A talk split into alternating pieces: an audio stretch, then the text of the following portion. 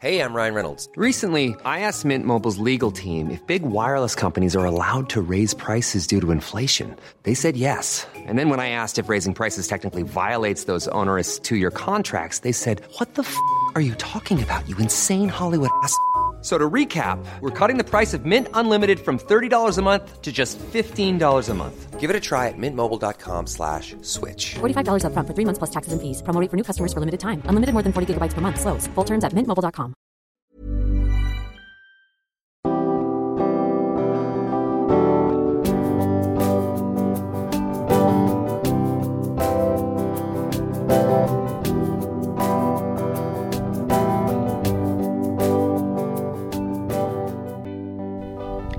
Bonjour et bienvenue dans Milkshaker, le podcast qui agite les idées reçues sur l'allaitement. Je suis Charlotte Bergerot-Palisco, la maman d'un petit garçon de 3 ans et ostéopathe spécialisée en périnatalité. J'accompagne les femmes et les enfants à différentes étapes, dont entre autres la mise en place d'un allaitement serein, en aidant les bébés à téter correctement. Ce podcast, je l'ai imaginé pour vous offrir des témoignages variés, des expériences de familles qui ont allaité plus ou moins longtemps et avec plus ou moins de facilité. Ici, vous découvrirez l'allaitement sous toutes ses coutures. Vous pourrez aussi vous informer auprès de professionnels, tous spécialisés dans le domaine, pour vous apporter, lors d'épisodes experts, les informations les plus justes et savoir comment vous orienter en cas de difficulté. Mon objectif est simple, offrir ces informations à toute mère, famille et tout professionnel qui souhaite se renseigner sur le sujet. Que chacun puisse faire ses choix de façon éclairée et casser les idées reçues qui circulent pour vous rendre l'allaitement plus accessible, plus facile, normal, banal même, et ce, qu'importe vos envies et votre projet. Ce qui aide ces informations à se diffuser pour que le plus grand nombre puisse en bénéficier et qui permet à Milkshaker de continuer de s'agiter, c'est vous, par vos partages autour de vous, sur les réseaux, vos écoutes, mais aussi vos notes ou étoiles sur les plateformes d'écoute. Alors je vous serai très reconnaissante de prendre une minute pour soutenir ce projet. Et maintenant, place à l'épisode. Milkshaker reçoit aujourd'hui Aubrey, maman d'un petit garçon allaité une année et consultante en lactation IBCLC. Aubrey, elle va nous raconter son histoire d'allaitement, va nous parler du manque de lait qu'elle a connu pour allaiter son bébé, car elle estime avoir pu lui offrir 10% de ses besoins en lait maternel. Je ne vous parle pas là du bébé qui tète mal, stimule mal le sein et met la lactation en péril. Je vous parle du vrai manque de lait, cette situation où qu'importe la qualité et la quantité de stimulation, la quantité de lait, elle, ne sera pas suffisante. Dans Milkshaker, on tente de bousculer les idées reçues et de faire comprendre que manquer de lait c'est très rare, eh bien voici le témoignage qui apportera de la nuance. En attendant d'en savoir plus, grâce à Aubrey dans un épisode expert la semaine prochaine. Elle va donc nous expliquer comment elle a découvert en tant que maman et avec ses connaissances d'IBCLC qu'elle allait manquer de lait, comment au fond d'elle elle l'a toujours su et ce qu'elle a mis en place pour allaiter son bébé malgré toutes ses difficultés. Je vous souhaite une belle écoute. Bonjour Aubrey, bienvenue dans Milkshaker. Bonjour Charlotte, merci. Je suis contente d'être là. Moi aussi, je suis ravie que tu sois là. Euh, Aubrey, est-ce que tu peux te présenter pour les gens qui nous écoutent? Oui, euh, oui, bien sûr. Moi, je m'appelle Aubrey Richardson Bier. Je suis euh, maman d'un garçon qui vient d'avoir 3 ans, le 1er janvier, euh, que j'ai allaité 12 mois. Je suis américaine d'origine et ça fait un peu plus que 4 ans que je suis en France mariée avec un Français et, et, mon petit, il était né ici en France. Et fait, je suis consultante en lactation IBCLC et infirmière, entre, entre autres. Je suis professeure de yoga et voilà. ok, tu fais plein de choses. Ouais. Aubrey, on va, on va découper tout ça en deux parties parce que aujourd'hui on va parler avec toi des vrais manques de lait, des hypoplasies mammaires, etc. Et en fait, c'est ton expérience à titre personnel et tu en as fait aussi euh, un bagage euh, à titre professionnel. Donc, ce que j'aimerais d'abord, c'est que tu nous racontes ton expérience à toi, comment ça s'est passé, le déroulé de ton histoire, pour qu'on comprenne un peu, euh, voilà, comment ça fonctionne, cette hypoplasie mammaire, mais voilà, juste d'abord ton expérience à toi. Donc déjà, ce que je voulais te demander, c'est est-ce que tu as toujours voulu allaiter des enfants? Est-ce que c'était quelque chose d'évident pour toi ou euh, pas du tout? Oui, pour moi, c'était évident juste parce que ma mère, elle nous a allaités. Donc, j'ai un frère jumeau euh, et elle nous a allaités un, an. Euh, et puis ma sœur, qui a, qui a trois ans de moins que moi, elle a allaité aussi. Euh, ma mère, elle était super pro naissance physiologique avec nous, avec nous comme, comme jumeaux. Elle, elle avait besoin, bon, c'était l'année 86, de faire une césarienne. Mm-hmm. Mais elle était déterminée, trois ans d'après, d'avoir un accouchement physiologique sans péridurale pour ma sœur qui vraiment, euh, bah, à cette époque, hein, bah, ça se faisait pas trop, surtout aux États-Unis. Euh, et elle est arrivée, elle est arrivée. Donc nous, on était allaités. J'avais toujours entendu d'allaitement, l'allaitement. Et puis, euh, comme parcours professionnel, quand je suis devenue infirmière, j'ai travaillé dans un hôpital avec le statut ami de bébé. Donc, d'abord, on était tous obligés de faire des certifications d'allaitement. Mais dès que j'ai commencé à apprendre plus, de plus en plus, ah, j'étais vraiment fascinée. Donc, j'ai tombé dedans, dedans et c'était comme ça que je suis devenue euh, IBCLC au début, euh, grâce à mon expérience en cet hôpital. Alors, du coup, pour toi, c'était une évidence que tu allais allaiter tes enfants, tu as baigné là-dedans et il n'y avait pas trop d'autres solutions possibles. Oui, exactement. Euh, sauf que quand j'ai commencé à faire mes études IBCLC, bah, j'ai commencé à voir des photos dans, dans les livres. Et quand j'ai grandi, euh, je pensais toujours qu'il y avait quelque chose qui n'allait pas avec mes seins. Euh, que j'avais que j'ai jamais eu des seins. comme adolescente, j'avais, je, je, me rappelle ma mère quand j'étais petite, elle m'a dit bah tu vas avoir les gros seins comme ta tante, comme voilà. Je pense qu'elle elle a dit ça parce que j'étais un peu, j'avais la brioche quoi. Je sais pas, tu maigre comme enfant et je sais pas. Je pense, je sais pas pourquoi elle, elle, m'a dit ça. Et puis j'avais l'impression que j'ai jamais eu les seins. Puis il y avait pas de changement entre vraiment euh, enfant et adolescente. T'étais inquiète à propos de ça ou c'était plutôt quelque chose qui était complexant? Oui, j'étais inquiète, mais je pense que j'avais pas vraiment la relation avec ma mère de dire quelque chose. Euh, personne m'a dit, m'a rien dit. Euh, donc, je sais, aux États-Unis, tous les ans, on va chez le gynécologue, on a une examination de nos seins. Personne, jamais dans ma vie, personne m'a dit quelque chose. Mais j'ai su, quand j'ai regardé, bah, tous les, bah, quand on changeait euh, à l'école, quoi, pour faire le sport, j'avais pas les seins comme les autres. et même quand j'avais les, relations plus grandes, plus âgées, j'avais toujours envie de garder mon soutien-gorge, de garder mon, chemise parce que j'avais j'avais honte en fait de, mon corps, euh, mais je savais pas trop pourquoi parce qu'il y avait personne qui, m'a dit quelque chose et j'ai jamais osé non plus euh, demander au médecin. D'accord. Qu'est-ce qui te gênait sur ta poitrine si c'est pas indiscret? Est-ce que c'était une forme, une taille? Euh, bah, Les deux. Bah, euh, donc j'ai les seins bah, très écarté, donc avec un grand espace au milieu, et plutôt mhm. très petite par rapport à mon, à mon taille. Moi, je fais un, on est grand dans ma famille. Mon frère jumeau, il fait plus de 2 mètres. Moi, je fais un mètre 76, je pense. Et, euh, mhm. ah et puis, je suis costaud. Et puis, j'ai des tout petits seins. Donc, euh, et puis, euh, un très, un asymétrie assez important. Et puis les mamelons sont un peu bah, gonflés par rapport et un peu grands par rapport à bah, le reste de, mes seins. Et euh, en bas, il y a vraiment, il y a pas une partie gras qui fait ce rondeur euh, des seins, bah, entre guillemets, euh, normal, normaux. D'accord, ok. Donc ça, c'est des choses, tu savais pas mettre de mots dessus au, au démarrage, mais adolescente, déjà, il y avait quelque chose qui te, t'interpellait. Euh, oui, et je me rappelle comme adolescente, je voulais faire une augmentation de ma mère. Ah bah, quand je suis devenue adulte, euh, dans ma tête, je voulais, je voulais faire une augmentation parce que j'ai su que j'avais les seins pas comme les autres. Ok, donc une fois que bon, tout ça, tu fais tes études d'IBCLC, là tu te dis qu'il va y avoir un problème à un moment, tu, tu, perçois, ça, tu perçois ça déjà ou bah, j'ai vu, j'ai regardé dans les livres euh, quand j'ai commencé à, oui, faire mes études, quand j'ai lu les parties pour hypoplasie mammaire, quand j'ai vu les photos, j'ai dit, bah, enfin, c'est mes seins, ça c'est moi. Donc, enfin, j'ai vu des autres femmes qui me ressemblaient. Euh, puis j'ai lu que oui, il y a un fort risque de ne pas produire assez du lait. Donc, pendant des années, je suis devenue EBCLC en 2006 16. Mhm. Et puis, j'ai eu mon premier enfant en 2019. Donc là, ça faisait trois ans que je m'inquiétais, bah, même avant de tomber enceinte, euh, de ne pas produire assez du lait après. Donc, j'ai demandé à bah, plusieurs IBCLC, euh, avant de tomber enceinte, de regarder mes seins. Donc, je commençais à montrer mes seins à tout le monde, euh, partout.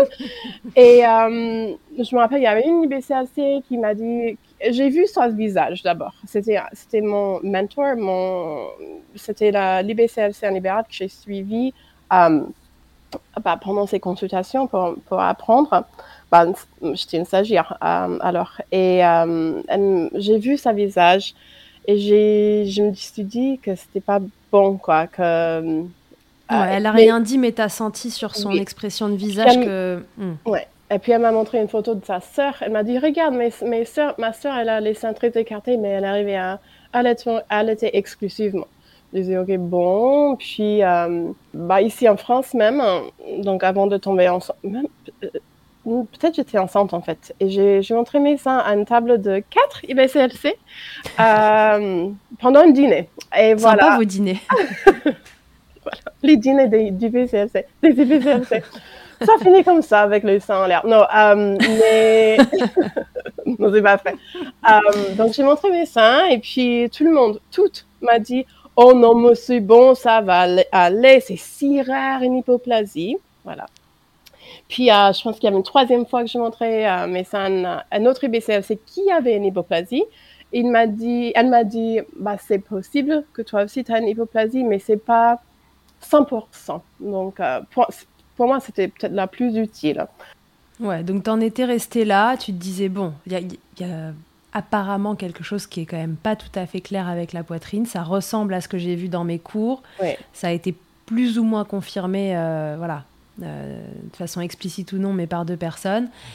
Et donc là, tu pars euh, sur l'idée qu'il faudra se méfier, quoi. Exactement. Donc, je voulais valider mes craintes et j'ai trouvé aucune, pas vraiment aucune validation, en fait. Euh, À ce moment-là, déjà, tu te renseignes euh, encore un peu plus sur le, bah, justement sur le côté professionnel pour t'en servir à titre personnel, où tu te dis bon bah je verrai, euh, j'attends d'être enceinte, j'attends d'accoucher et advienne que pourra.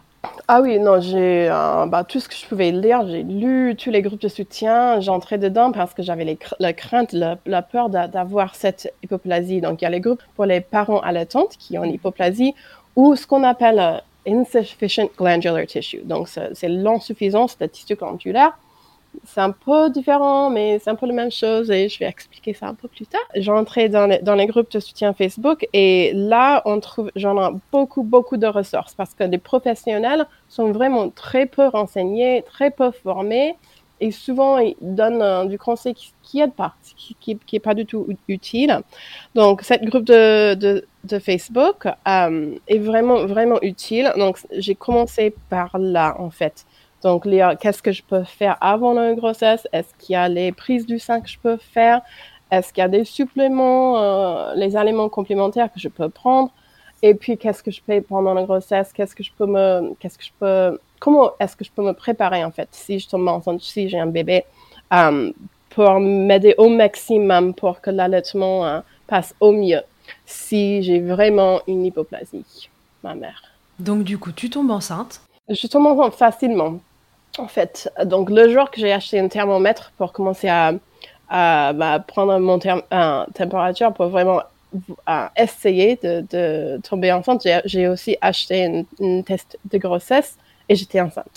Donc, euh, j'avais toujours le- les règles euh, normales hein, euh, et je tombais enceinte facilement. Toujours les, mes, mes taux de, dans les sangs de, de tout étaient normaux. Donc, euh, parce que même avant de tomber enceinte, je me disais, bah, est-ce que j'ai peut-être la syndrome de, des ovaires polykystiques? Donc, je me suis allée à- chez le médecin pour faire tous les prélèvements du sang pour ça. Et mais non, il y avait, il y avait rien du tout. Donc, je soupçonnais, oui, exactement, qu'il y avait quelque chose qui n'allait pas. Puis, j'ai tombé enceinte facilement. Pendant la grossesse, euh, j'ai su que je, vers la fin de la grossesse, que je peux exprimer du colostrum euh, au cas où que j'ai besoin du complément dans les premiers jours. J'ai su que je peux prendre quelques compléments euh, alimentaires. Et ça, ça vraiment, ça dépend à chaque personne. Donc, mais moi, j'ai pris pendant toute la grossesse la luzerne qui peut aider potentiellement à augmenter les, voilà, tissus mammaires. Euh, Et aussi, après, je pense que c'était 36 semaines de grossesse, on peut prendre du moringa et du, ça s'appelle goat's root, roux de la chèvre ou le galacta officinalis, euh, pour aider aux mêmes choses. Euh, augmenter donc le volume là, en des fait, Ouais. tu es enceinte et euh, encore une fois, tu restes persuadée qu'il va y avoir un souci Ouais. après l'accouchement. Donc déjà, tu mets en œuvre tout ce que tu peux pour préparer le terrain et Ouais. faire en sorte que ça se passe euh, le mieux possible. Oui, j'ai acheté un tire-lait de pompage euh, qualité hospitalière. Euh, moi, j'avais pas vraiment une grossesse tranquille tellement j'inquiétais pour l'allaitement, franchement. Euh, Ouais. Tu étais ouais. déjà dans cette projection de euh, l'allaitement, ça va être une galère, donc tu n'arrivais pas à profiter de ta grossesse. Oui, ou oui. oui. Et pour moi, comme IBCLC, bah, comment, je, même je me, je me disais comment je vais vivre ça, en fait? Si je suis une IBCLC qui peut pas allaiter. Ouais, tu te dis un peu, c'est le comble de l'IBCLC de ne pas pouvoir allaiter, quoi. Ouais. Ok, je comprends. Est-ce qu'il y a d'autres signes pendant la grossesse qui vont dans le sens de ce que tu penses Euh, Tout à fait.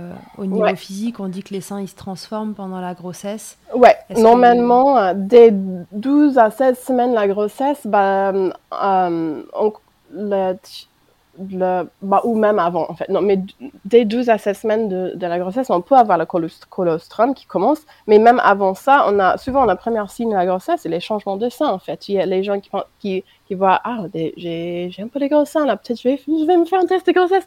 Ou euh, sensible, ou voilà. Et moi, j'avais pas du tout ça. Donc, souvent, les, les seins, bah, elles augmentent en volume parce qu'on pousse, on fait, on fait pousser le, bah, le, les, ti- le tissu mammaire, les glands, les glands, en fait, euh, les tissus glandulaires pour faire sortir, sortir le lait. Et euh, bah, les femmes avec une hypoplasie, on a soit pas de changement de sein, soit très, très peu. Et ça, c'est souvent le premier, un, peu de drapeau rouge, entre guillemets. Euh, voilà, qu'on voit. Mais et moi, j'avais vraiment pas trop de changement de sein. Euh, j'avais un peu de la douleur au mamelon, mais c'était que ça. Peut-être une légère, légère augmentation en volume, mais pas autant que ça. Et puis, à la fin de la grossesse, je voulais vraiment sortir la colostrum et j'ai essayé à plusieurs reprises. J'arrivais pas trop à, à- j'arrivais pas, en fait, à sortir Ok. la colostrum. Oui, donc là, euh, bon, ça continue d'aller dans le sens de ce que tu imagines et donc tu mets en place toutes ces choses. Euh, Rappelle-nous ce que, ce que tu as pris, euh, parce que j'ai pas bien entendu tout à l'heure. Oui, donc j'ai pris des balais. Ce sont les compléments alimentaires sans ordonnance qu'on peut prendre pendant la grossesse. Et, mais en fait, c'est pas pour tout le monde, ça dépend à la cas de chacun. Donc, Ouais, euh, donc il faut vraiment consulter quand ouais, même euh, pour faire ça. Ça exactement. peut pas être un conseil qu'on donne à tout le monde. Non. Ok, donc on arrive à la fin de cette grossesse. T'arrives pas à exprimer de colostrum, t'as pris tous tes compléments alimentaires, etc. Ouais. Arrive l'heure de l'accouchement. Euh, comment se passe l'accouchement? Ça va? Euh, bah, pas trop. Euh, donc, j'avais j'ai prévu un accouchement à domicile. Mhm. J'ai fait plusieurs jours de travail. Et puis, il y avait la sage-femme, il y avait ma doula. Et puis, j'arrivais, je dilatais pas trop. Elle m'a fait une examination et j'ai perdu des os. Et il y avait plein de méconium euh, Ah. chez moi. Et puis, euh, les battements de cœur commençaient à pas aller dans le bon sens. Donc, la sage-femme, elle m'a, euh, amenée chez l'hôpital, près d'ici, donc à la campagne, hein, voilà. C'était pas un une- une, hôpital de ville. Et j'ai eu un accouchement, j'ai eu une césarienne, césarienne en urgence. Donc, D'accord. un peu l'inverse que je souhaitais. Euh, mais j'ai allaité dans les premiers, le première heure. Il a pris le sein. Bon, euh, il a bien pris. Là. En fait, j'ai laissé au sein. J'ai fait que du poids à peau avec lui. Euh, il m'a pas fait mal. J'étais bah, contente qu'il a, pris le- qu'il a bien pris le sein très très tôt. Euh, donc voilà, c'était l'accouchement. Ouais. Ouais, l'accouchement, donc euh, c'était pas du tout ce que tu avais imaginé. Non. Ça fait un coup dur de plus euh, dans, dans tes projets, en plus, Ouais. j'imagine. Euh, donc il se met au sein, il t'aide bien. Et alors, euh, et après, donc dans les premiers jours, un des grands facteurs qu'on regarde, c'est Ouais. est-ce que ce bébé arrive à, enfin, ne perd pas trop de poids et reprend ensuite son poids de naissance? Toi, il te fait pas mal, donc on a déjà ça en moins. Il arrive à s'accrocher. Mm. Oui. Et alors, est-ce qu'au niveau poids, est-ce que ça arrive à suivre? Euh, donc oui, pendant les deux premiers jours, ça allait. Euh, je l'avais sur moi tout le temps. Il était, bah, il était tout le temps. Euh, et puis après, j'ai exprimé manuellement. J'avais amené aussi mon Spectra, mon tire-lait, à l'hôpital au cas où. Mais j'ai pas entendu beaucoup de déglutition. Mais il avait, il avait les, les, les, les couches, bah, les bons quoi, pipi, caca. Ouais. Puis vers 72 heures, le troisième jour, il commençait à être vraiment pas du tout rassasié. Euh, pas de déglutition, pas de montée de lait en ce moment-là. Euh, pas de pipi caca, il a perdu plus que 10%. Et je sais qu'en France, pour sortir de l'hôpital, bah, on est obligé de prendre du poids. Pour moi, l'hôpital, c'était l'enfer. C'était une prison et je voulais vraiment sortir. Euh, mais je savais, bah, c'est le troisième jour, il a perdu plus de 10%. Bah, j'exprime mon lait, j'essaie de tirer mon lait euh, il déglutit pas, donc faut que je donne quelque chose d'autre en fait. Euh, faut qu'il bah, qu'il se nourrit quoi. Euh, Mhm. Peut-être je vais je vais avoir un, un après, je sais pas. Je sais après une césarienne, ça peut prendre jusqu'à cinq jours même d'avoir de lait.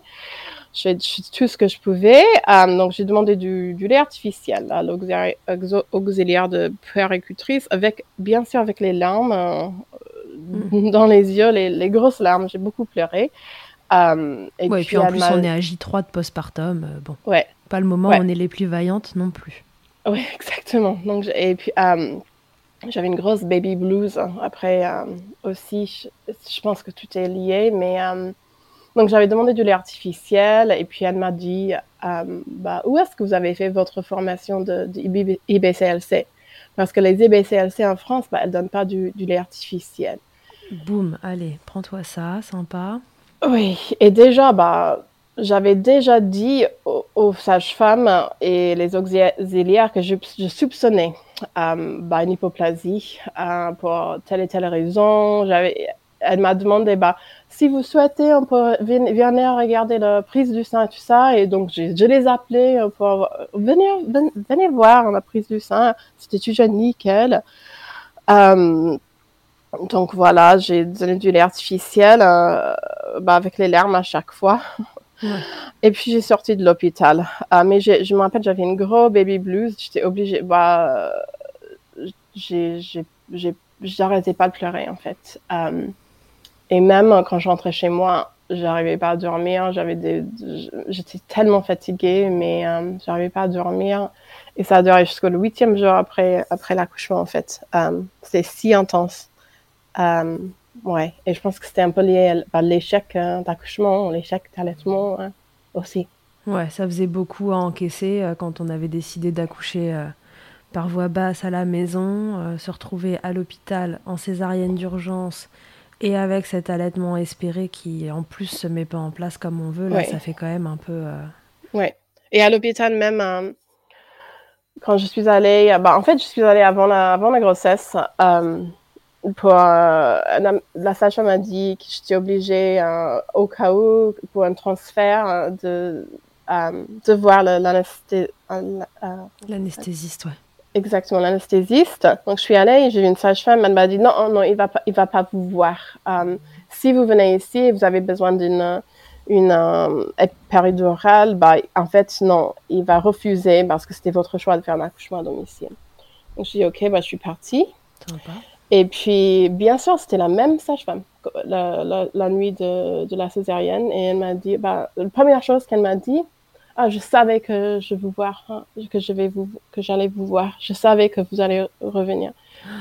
Euh, et donc, ça a commencé mal. Et euh, elle m'a dit, bah, je vais appeler l'anesthésiste euh, pour la césarienne. Et s'il est gentil, il, il, il va vous faire une euh, péridurale avant, sinon ça, ça sera sous, sous anesthésie, anesthésie générale. En toute bienveillance en plus, ok, Oui. super. Ouais. Ouais, donc tout ça, ça te mène à être euh, évidemment dans un état psychologique qui est fragile euh, après Ouais. l'accouchement, Ouais. sachant qu'on l'est de toute façon euh, au moins à minima quand on vient d'accoucher. Et tu rentres à la maison, tu continues de donner ces compléments Je rentre à la maison, je continue de donner le sein tout le temps. Et j'ai commencé à mettre une place, une, une, une, un dispositif d'allaitement. Euh, bah, c'est pour donner le lait artificiel en complément. Et je commençais à faire les tétés pesées parce que j'ai une balance qui est sensible à 1 gramme, donc très, qui coûte très cher. Euh, on, on, utilise, on utilise ça aux États-Unis comme IBCLC. Donc, à chaque fois, il, prenait entre 5 et 10 millilitres de mes seins. Donc, euh, j'avais une montée de lait. Après ça, c'était pas vraiment une montée de lait. C'était genre une toute petite partie de mes seins. Avec, j'en ai une ligne en haut qui était un peu dure, un, un peu dure. Et c'est tout. Il y avait rien dans tout le, tout le reste de mes seins. Rien du tout. Um, donc, en ce moment-là, je commençais à faire le, ce qu'on appelle le triple feeding. Um, ça veut dire qu'on donne le sein, on donne un complément on tire notre lait. Euh, et puis on ah. nettoie tout et on recommence. Ah ouais, donc euh, là c'est parti pour euh, le plan d'attaque pour allaiter quoi.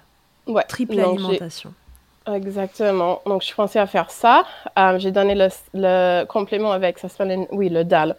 Euh, j'avais deux dalles, j'avais le dalle d'Asena, le dalle de Medela et l'autre ça s'appelle Lactate, mais de toute façon, c'est, oui, il va un petit sachet avec un petit tube qui va dans le sein de bébé.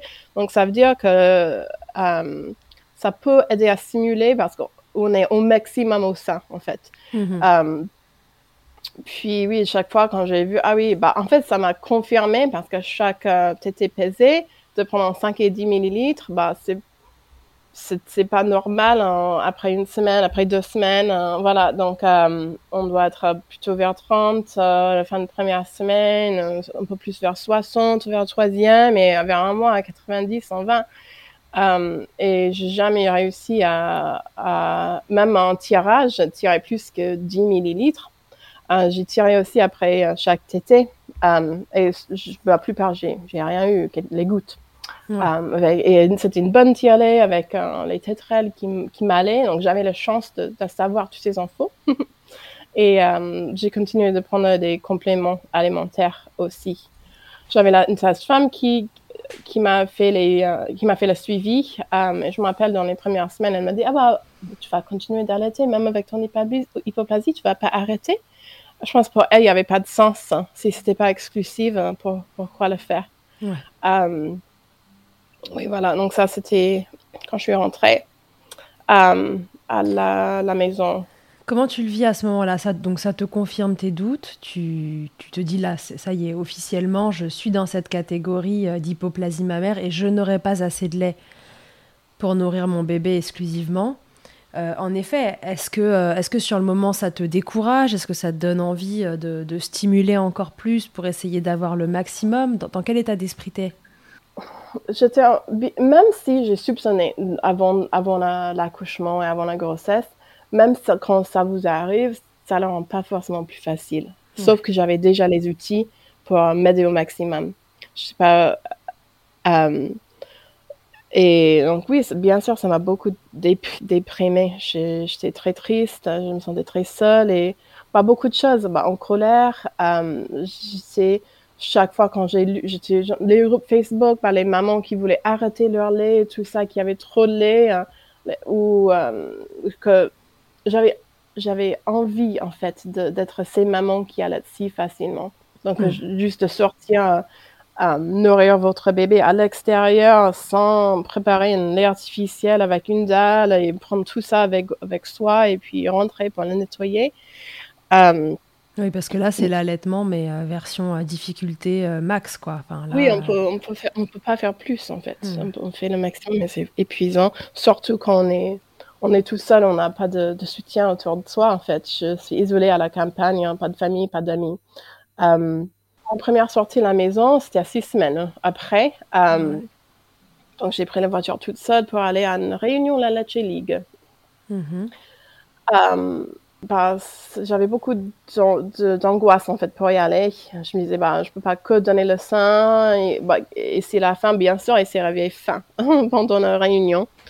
Donc j'ai sorti le sein, j'ai sorti mon dalle, j'ai tout préparé, et puis j'avais tous les mamans autour de moi. Mais qu'est-ce que c'est que ça? À quoi ça sert? Je me sentais un peu comme un animal dans un zoo en fait. Et il y avait une maman qui m'a dit ah bah vous pouvez pas vous pouvez pas juste lui mettre au sein tout le temps sans cesse. Je dis bah, bah non, en fait ça ça va j'ai déjà essayé, donc oui, exactement. C'est, ça rentre dans la. Est-ce que vous avez essayé Est-ce que tu as essayé ça Est-ce que tu as essayé ça? T'avais l'impression qu'on te croyait pas finalement, que oui. c'était pas légitime ton truc? Oui, que c'était pas légitime euh, et que j'étais pas ni dans le groupe de maman allaitante, ni dans le groupe de, de maman euh, au biberon euh, de lait artificiel. que je rentrais pas, je rentrais dans aucun cas en fait. Mhm. Donc là, ça fait six semaines que tu es en triple feeding, là. oui. Je sais pas, oui. J'ai un triple feeding à ce moment-là. Et puis, euh, et puis j'ai soupçonné un frein. Je disais, bah, il a un frein, je vais faire couper ses freins pour me donner euh, bah, toutes les chances, en fait. Est-ce que si je coupe le frein, euh, bah, je vais peut-être avoir un peu plus de lait parce qu'il va avoir plus de mobilité avec sa langue pour mieux stimuler.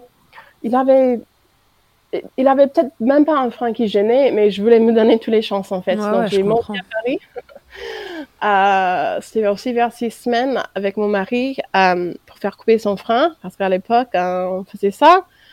Et ça n'a pas vraiment fait, ça n'a pas vraiment augmenté le lait. Ça n'a rien fait pour moi, en fait.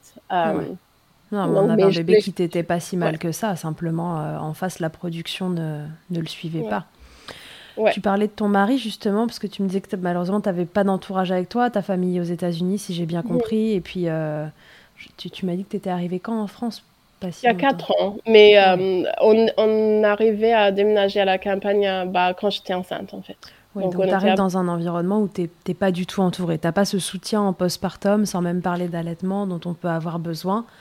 Donc tu es, euh, seule euh, dans, dans, ton postpartum, euh, seule dans ton allaitement et en plus seule avec ton hypoplasie et, et ce manque, ce vrai manque de lait que toi tu avais. Comment ton mari vit ça, lui Comment il arrive à te soutenir? Il se rend compte à quel point c'est important pour toi? Est-ce que est-ce qu'il se dit que, que tu t'imposes quelque chose de trop compliqué? Et lui aussi il va dans le sens de mais enfin pourquoi tu continues? Comment lui il vit ça?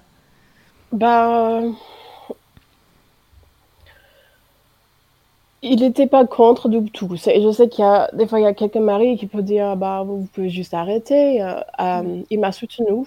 Il est allé à Paris avec moi, mais je vais pas cacher le fait que le postpartum pour nous c'était très très difficile. Euh, on n'était pas du tout sur la même équipe.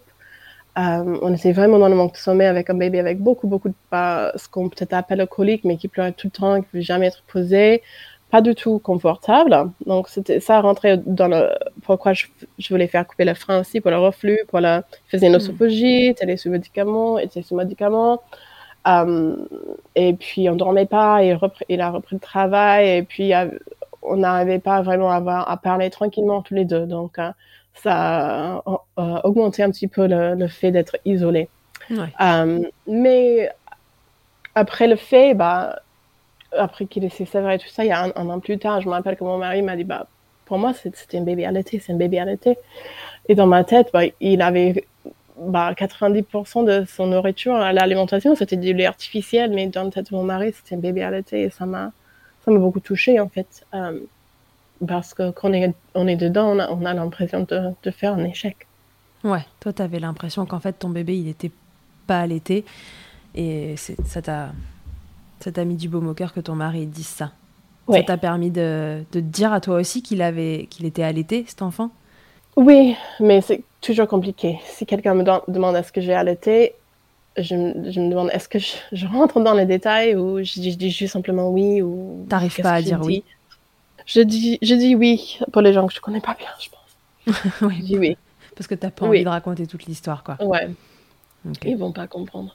Et puis oui, je, donc, euh, je me rappelle que cette animatrice à la League, elle, euh, j'avais demandé si elle, si elle rencontrait les, les femmes avec plus de, avec une surplus du lait, à de me contacter pour faire un, bas du partage de lait informel. Comme ça, je mm-hmm. pouvais peut-être, moi, dans ma tête, je voulais donner beaucoup moins de lait artificiel et plus de lait bah, humain, quoi. Et je me rappelle une fois, elle m'a mis en contact avec une maman qui voulait, qui avait plus de lait, donc son, congélateur et tout ça.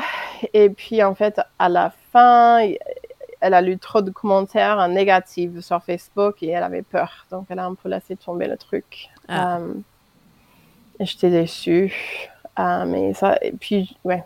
Une fois, j'avais une amie qui, a tiré du lait pour moi une fois. Donc, ça, c'était très gentil. Ouais, toi, ton objectif, c'était vraiment que ton bébé euh, obtienne le maximum de lait maternel. Donc, Oui. Tu étais euh, aussi prête à, voilà, à faire ces, ces dons de lait entre personnes. Donc là, c'est des trucs qui se font vraiment en off. Hein. On parle pas du don de lait euh, qu'on fait au lactarium, etc., qui est, qui est vraiment ultra réservé aux prématurés. C'est des, arrangements entre mamans, finalement. Oui, exactement, parce que aux États-Unis, on peut acheter du lait au lactarium, en fait, euh, comme parent. Si on souhaite, c'est cher. C'est genre 30 dollars, là. 30 millilitres, quelque chose comme ça. Mais il y a les familles qui font. Mais le partage du lait informel, ça, c'est beaucoup plus. Euh, ouais. Oui, en France, on n'est pas encore euh, très à l'aise avec ça. Hum, non. Ouais. Pas mon expérience. Je sais qu'il y, a des- il y, a, il y a des parents qui font, et c'est génial. Mais moi, j'ai j'ai pas trouvé ça. Si ça vous intéresse, il y a un épisode de Milkshaker comme ça où deux copines, euh, l'une qui manquait de lait, l'autre qui en avait trop, et elles se sont euh, la, la première à, à donner du lait comme ça pour, euh, pour la fille de son amie. Elles sont nées en même temps, les deux, euh, les deux petites, et euh, voilà, il y a un épisode comme ça. Je vous, je vous remettrai le numéro en story. Ah, c'est génial. Ok, donc du coup, là, à six semaines, donc cette réunion Lecce League, etc., voilà, tu, tu te sens appartenir à, à, à aucun crew finalement. tu te dis que, que, que tu allaites sans allaiter, dans- t'es entre deux eaux, quoi. Ça, ça doit pas aider pour ton moral. De, de six semaines jusqu'à un an, qu'est-ce qui se passe? Est-ce que tu continues cette euh, triple nourriture pendant un an? Comment ça évolue cet allaitement? Moi, j'ai testé plusieurs choses, mais à un moment, je passe au, bah, au biberon, um, like a slow flow, donc de donner un biberon avec un débit très lent um, dans un rythme de bébé um, et au sein. Donc, j'ai arrêté le dalle. Je sais qu'il y a des femmes qui adorent, mais moi, je sais pas trop, enfin, c'est difficile à nettoyer pour moi et d'autres, ils ont. Donc, j'ai arrêté le dalle et j'ai fait biberon sein. Chaque tété, il avait ah, en fait, ce que j'ai commencé à faire, c'était de finir au sein, en fait. Euh, comme ça, j'avais ce lien avec mon bébé, que le, le bébé rassasié avec mon sein, en fait. Euh, le bébé qui dort dans mes bras. C'était pas donner le sein à chaque fois et puis c'était pas assez et puis il faut finir au biberon. C'est ça le truc qui, qui lui rend contente. J'ai arrêté de tirer mon lait parce que je me disais, en fait, je passe tout mon, je passe aucun temps avec mon bébé, en fait. Hmm. Et ça, c'était peut-être, je vais peut-être pas avoir un, un deuxième enfant. Euh, moi, j'imaginais avoir un deuxième enfant très tôt, genre un an après.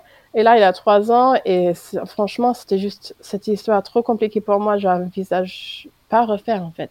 Mm, mm. Euh, mais euh, donc, je vais peut-être vivre, vivre cette post, post, postpartum une seule fois dans ma vie. Et je j'ai pas pu profiter, en fait, tellement j'étais concentrée sur l'allaitement. Euh, mais voilà, donc euh, j'ai arrêté de tirer mon lait parce que c'était, pour moi, ça valait, valait pas le coup pour 2 millilitres euh, de tirer euh, 6 à 8 fois ou plus par jour. Hmm. En plus, tout le temps qu'on a perdu, euh, avec un bébé qui pleurait tout le temps, qui ne pouvait pas être reposé, c'était pas possible. Euh, et puis, oui, je comptais donner les biberons et finir au sein, ou des fois l'inverse. Euh, euh, et je me rappelle une fois dans une, une intervention que j'ai vue comme IBCLC, quelqu'un parlait de hypoplasie qui disait, bah, pour ces mamans, donner le sein, c'est un peu comme le goûter ou le casse-croûte et le dessert. Dessert ou dessert? Dessert? J'arrive jamais à faire dessert. Et donc, je, je focalisais en ça, en fait. Tout le monde adore les, les- le goûter et le dessert, donc euh, que c'était plutôt ça, en fait. euh, que je donnais quand même des anticorps. Il avait toujours mes, mes anticorps, il avait ce lien avec moi. C'était bien sûr toujours une baguette magique pour lui endormir. Euh, donc, j'ai commencé à faire comme ça. Et puis, vers un an, il voulait plus trop, en fait, prendre le sein. Et j'ai, essayé pendant un mois, un mois, et puis il voulait pas trop. Et en ce moment-là, on a arrêté. Euh, donc, c'est comme ça que j'ai fait jusqu'à un an. Et puis, euh, même à un an, j'ai eu des, quand j'ai, vrai, j'ai eu les critiques des, gens sur l'internet que j'ai pas fait, j'ai fait un sévrage enduit et, et euh, que normalement les bébés se sèvrent pas avant deux ans et euh, Oui, mais ça, c'est sur une lactation normale. Oui, mais toi, tu n'étais pas dans le cadre exactement. d'une lactation normale. Non. Donc, ton bébé, Ouais, il, avait, euh, bah, il, a été induit, mais par, pas par ton, pas par tes envies à toi, par, euh, par le fait que ton corps pouvait pas produire. euh, Oui. Et donc, j'étais même pas tranquille hein, dans mon sévrage. Euh, Dis donc, jusqu'au bout. Bon, donc oui, je pense que les gens pou- pouvaient me dire, bah, si vous avez utilisé le dalle tout le temps, bah, peut-être ton enfant il t'aidera toujours, ou je sais pas. Mais c'est un peu trop tard, c'est la décision que j'ai prise. euh, c'est ça qui a Oui, puis fonctionné pour nous. c'est une décision que tu as prise aussi parce Ouais. que, parce que je, moi je te rejoins complètement là-dessus, si je peux donner mon avis, mais il y a un moment où ce qui est important, c'est toi, c'est ton bébé. Et euh, Ouais.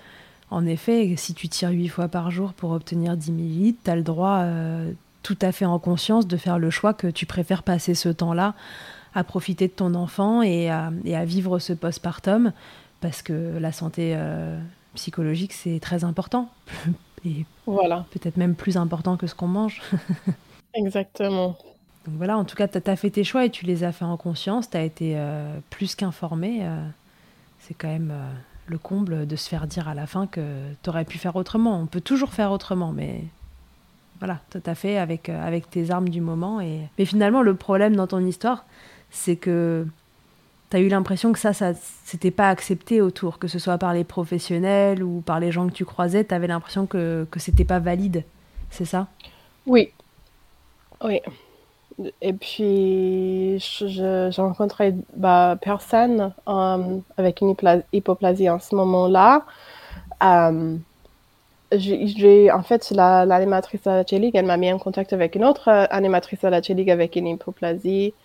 Euh, elle m'a, elle m'a dit, c'était dans les premières semaines, elle m'a dit la seule façon que tu vas allaiter bah, plus que quelques semaines, ça sera avec une dalle.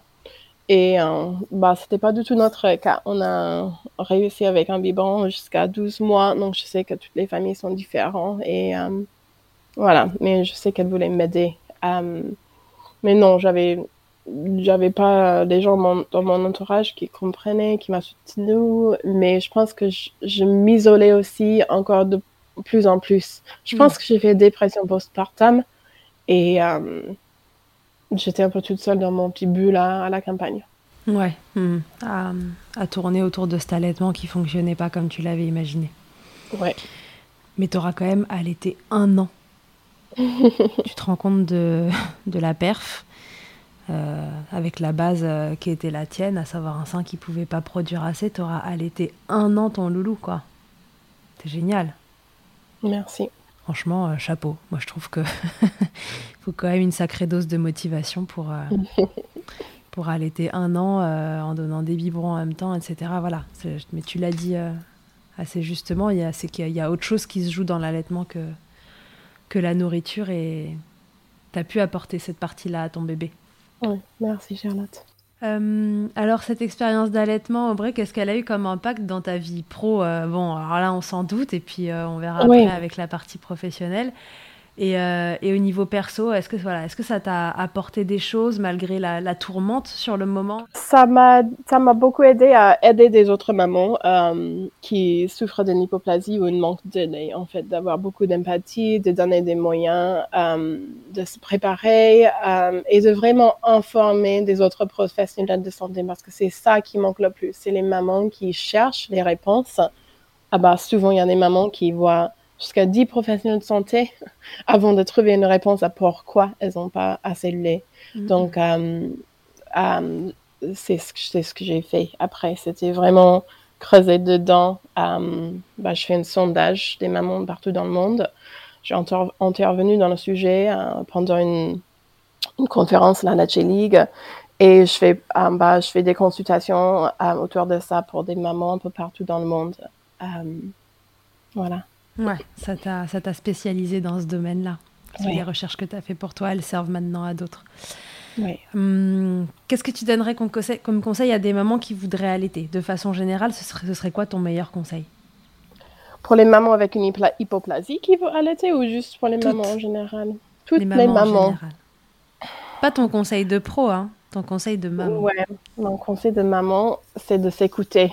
Euh, c'est seulement nous qui sommes les experts dans nos bébés. On connaît mieux nos bébés que, que tous les pros autour de nous.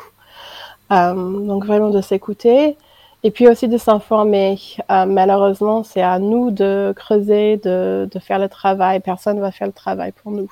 Mm. Euh, donc, si c'est notre souhait d'avoir un certain type d'accouchement ou allaitement, c'est à nous aussi de, de, de s'informer euh, en quel moyen nous convient notre famille le mieux.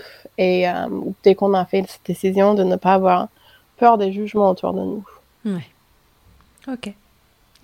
Aubrey, avant qu'on termine cet épisode témoignage, euh, je voudrais te faire passer à l'interview Fast Milk. Est-ce que tu sais ce que c'est? Non. bah, tu vas savoir. C'est une interview où il faut que tu répondes euh, un peu du tac au tac euh, à quatre questions. Ok. Aubrey, quelle est ta tétée la plus insolite? Bah, J'ai fait une tétée dans le, dans le métro à New York City. Hmm, cool. Quel est le truc le plus glamour qu'il t'ait été donné de vivre durant ton allaitement? Quelque chose de glamour, tu vois. Ça peut être glamour ou ça peut être ironique, ça peut être un peu une blague. Euh... Hmm, c'est une question. Bah, repose, repose la question, si tu peux. Quel est le truc le plus glamour qu'il t'ait été donné de vivre durant ton allaitement? Durant mon allaitement. Le plus glamour. Euh, bah, je pense que c'était euh, bah, faire un tété euh, dans un, un, parc à Paris euh, pendant l'hiver, euh, en train de marcher, parce qu'en fait, il avait fait une couche explosive et j'avais pas pris un deuxième pantalon, donc j'étais nue dans mes bras l'hiver sous une manteau. Donc, pas très glamour en fait, hein, avec le caca un peu partout. C'est glamour, mais... pas glamour en fonction de, ouais. voilà, de si on voit le caca partout. Ça, c'est pas très. Quelle est ta position préférée dans le Kama Sutra de l'allaitement? Euh, Moi, j'adorais faire euh, les tétés allongés sur le côté, en fait, où moi je pouvais reposer. Lui aussi, il avait il était à côté de moi et on pouvait faire un petit câlin, doudou, sieste, hein, tous les deux. Ok. Et si en un mot, tu pouvais me résumer ton allaitement, quel mot tu choisirais? Je choisirais. Euh, euh, bah, je cherche en fait un mot en français. Dis-le en anglais, sinon on essaiera de le traduire. Warrior, guerrière en fait, Ouais. c'est ce que je cherchais. Guerrière, Je pense que c'est pas mal. Warrior, ça marche aussi, si tout le monde comprendra. warrior, ouais. Ok, super. Merci Aubrey d'avoir raconté ton histoire. Merci à toi. C'est vrai qu'on n'en entend euh, pas tant que ça, mais que souvent ça doit être un petit peu passé sous silence finalement, vu ton Ouais. expérience à toi. Et euh, je pense que j'en ai croisé, moi, des mamans comme ça euh, sur ma route. Et c'est vrai que, alors, euh, dans ces cas-là, je pense que le, le mot avait été posé, mais je sais pas si elles avaient vraiment pris le- l'am- l'ampleur du, du truc derrière. Et voilà, je pense que je pense comme toi que c'est important d'informer sur ce sujet-là. On va voir après dans l'épisode pro à quel point c'est finalement un peu plus fréquent que ce qu'on imagine. Aujourd'hui, voilà, Mm. on essaie déjà de, de faire connaître l'allaitement comme quelque chose qui est possible. En fait, on essaie de, de contrer les idées reçues, de dire que les mamans n'ont pas assez de lait, etc. Mais voilà, là, ça va être intéressant aussi de voir le, bah, ce petit pourcentage qui reste, en fait, euh, Ouais. de comment il est et comment on peut accompagner ces mamans-là aussi, parce que leur dire que c'est très rare ne, ne suffit pas, en fait. À... Oui, et en plus, les gens disent aussi, bah, la seule, le seul moyen que les femmes allaitantes, euh, euh, la seule raison que les femmes peuvent pas allaiter, c'est une hypoplasie. Mais en fait, on peut allaiter. On peut juste allait- pas allaiter exclusivement. Donc déjà, il y a ça. déjà, Ouais. ça peut changer. Et oui, euh, oui, ça, serait très intéressant de- d'aborder. Bah, c'est pour ça que j'avais fait ce sondage pour avoir euh, bah, beaucoup de voix derrière moi, beaucoup d'expérience pour dire qu'en fait, je n'étais pas le seul. Ouais. Et on est beaucoup plus nombreux que les gens pensent. Euh, Mhm. Et notre expérience est valide. Euh, c'est ça un des thèmes, c'est la validité, le deuil de, de l'allaitement qu'on souhaitait faire. Euh, et puis, euh, oui, le, le sens qu'on est un peu seul, euh, qu'on ne rentre pas dans, les, dans, les, dans aucun cas, en fait. Voilà. Bon, bah, on en reparle plus en détail dans l'épisode expert. On se laisse Ouais. sur ça aujourd'hui et on se dit euh, à la semaine prochaine. Cool, nickel, parfait. Merci beaucoup, Charlotte. De rien. Que ce soit votre première écoute ou que Milkshaker vous accompagne régulièrement, merci beaucoup d'avoir écouté cet épisode. Si Si vous aimez ce podcast, je vous rappelle que vous pouvez donc le noter, vous abonner sur votre plateforme d'écoute et on peut se retrouver sur les réseaux at Milkshaker Podcast pour échanger ensemble. Vous pouvez aussi retrouver tous les épisodes sur mon site internet charlotte-bergerot.fr et si vous me cherchez en tant qu'ostéopathe, pour vous ou pour votre bébé, vous pouvez me retrouver à Suresnes dans les Hauts-de-Seine au centre IG4U que j'ai créé en 2020. Vous y trouverez aussi une équipe de thérapeutes spécialisés dans la prise en charge de la femme et de l'enfant. Pour plus d'infos, rendez-vous sur le site IG4U, IG ça s'écrit Y-G-Y, et sur Doctolib pour la prise de rendez-vous. On se quitte en musique avec Emma et son titre Blinded, écrit et composé en collaboration avec Nemen. Je vous dis à très vite pour un nouvel épisode et d'ici là, n'oubliez pas, prenez soin de vous, milkshakez autant que vous le voudrez et bousculons ensemble les idées reçues sur l'allaitement maternel.